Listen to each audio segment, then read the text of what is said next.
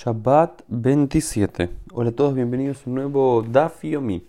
En el último Daf, la, la Gemara había hecho una conexión entre el Pishtan, el Pishtan que es el lino, eh, y su uso o no uso para hacer una mecha, para encender las velas de Shabbat, y el resto de las alajot, de las leyes en relación al Pishtan, que tiene que ver con la Tumá, la, impureza, la posibilidad de la impureza ritual de las prendas de ropa, del beged. Habíamos dicho que algunas prendas de ropa, algunos elementos son susceptibles de recibir impureza y otros no.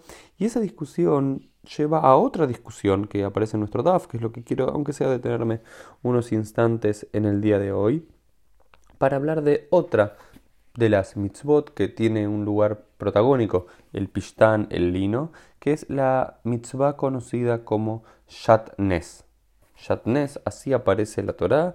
El versículo lo encontramos en Deuteronomio, Dvarime 22.11 y dice así: Lo tilbad Shatnes.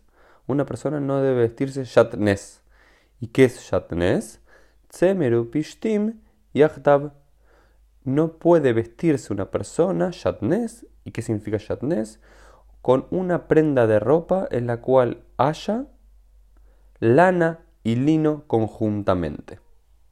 Esto es una alajá, no sé cuántas la conocen, si la conocen, pero es lo que quería detenerme, aunque sea por unos instantes, para repasar en nuestro DAF y OMI, que es eh, la que se conoce como, dijimos nuevamente, Shatnes, que es que una prenda de ropa, de las que tenemos, no dos prendas de ropa, sino que en la misma prenda de ropa no puede haber una combinación de estos dos tipos de hilos, de lana y de lino.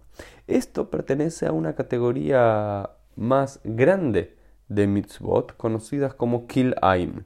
Kilaim es la prohibición general de mezclar dos productos, dos frutas, dos verduras, dos animales, dos tipos de, de, tela en un mismo lugar. ¿sí? Por ejemplo, uno no podría hacer por kilaim un injerto entre dos tipos de fruta, o uno tampoco podría hacer trabajar a dos animales con fuerzas diferentes en un mismo riel. ¿no? Se llama kilaim. Kilaim es la provisión general de mezclar cosas. ¿no? Esto proviene del mundo de la keuná, del sacerdocio aparentemente, en la cual había una idea de que Dios creó un mundo ordenado y las cosas no deberían mezclarse. Y hay varias mitzvot en relación a esto y una específica tiene que ver con la ropa. Y en la ropa en particular, la que hoy se pregunta, por ejemplo, si esta mitzvah de Shatnes solo hace referencia a productos de lana y lino, o si otros dos tipos de tela o dos tipos de hilo se pueden mezclar. Y la respuesta es que sí. La prohibición en este caso es específica únicamente a no mezclar lana y lino. El resto de los materiales pueden ser mezclados.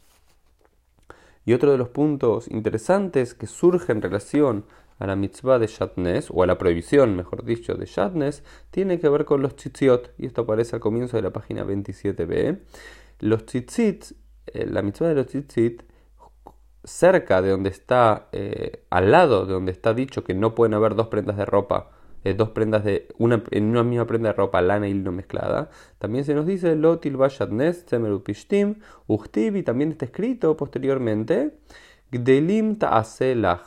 Eh, y los te harás a ti en relación a la mitzvah de los tzitzit en uno de los lugares donde aparece eh, en la Torah el mandamiento de los flecos. Flecos te harás a ti. Al parecer, y esto es una gran discusión en la Gemara y en los poskim, en los sabios posteriores, en los legisladores, y no queda legislado exactamente hasta el día de hoy, por lo menos hay debate, es si la mitzvah de los tzitzit solamente aplica a prendas de ropa de lana o de lino. Es decir, por supuesto que sabemos que prendas de lana y lino en conjunto no se puede hacer. Pero la pregunta que se hace la Gemara es si el mandamiento de los tzitzit porque su mandamiento está conectado con esta prohibición, solo hace referencia a si vos tuvieses una prenda de lino y te colocas, debes colocarte tzitzit, si tenés una prenda de lana debes colocarte tzitzit, pero ¿qué pasa si tenés una prenda de otro material? No sé, de, de, plástico, yo sé que el plástico no, se utiliza, no sé qué, no se me viene otro, de cuero, vamos a decir, tenés una remera de cuero. ¿Debieses ponerle tzitzit o no? Hay una discusión. La mayoría dice que no, que solamente si el material por sobre todo es lana que viene de oveja, ahí deberías ponerle, colocarte tzitzit. Hay algunos que dicen que sí, que no importa cuál es el origen de la prenda de ropa, el origen del material, aún así tenés que colocarle los flecos si tiene el tamaño eh, necesario y el tamaño mínimo que cubre la mayor parte del cuerpo. Y tiene cuatro puntas, por supuesto. Este es uno de los puntos que aquí aparece.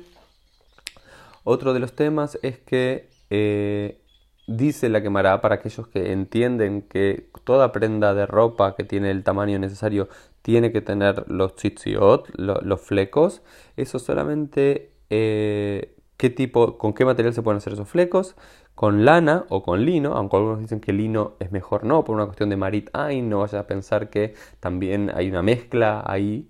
Entonces es mejor hacerlos, normalmente se hacen de lana los tzitziot y en realidad se podrían hacer de cualquier material los tzitziot, pero una prenda de lana solamente se pueden colocar tzitzit de lana, pero en otra prenda de ropa se podrían colocar otros tipos de tzitziot, pero los tzitzit hechos de lana se pueden utilizar en todas las prendas de ropa, o los tzitzit hechos de lino, aunque no se acostumbra a hacer, se pueden usar en todas las prendas de ropa.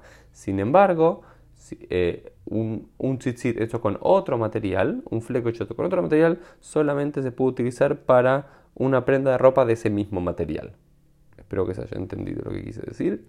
Y hay otros dos puntos que discute aquí la, la Guimara que me parecen interesantes sumar. Uno es Exut Suma, las prendas de ropa para los ciegos. Había como una discusión si los ciegos también debían eh, si los ciegos también debían colocarse tzitziot, flecos en sus ropas. ¿Por qué?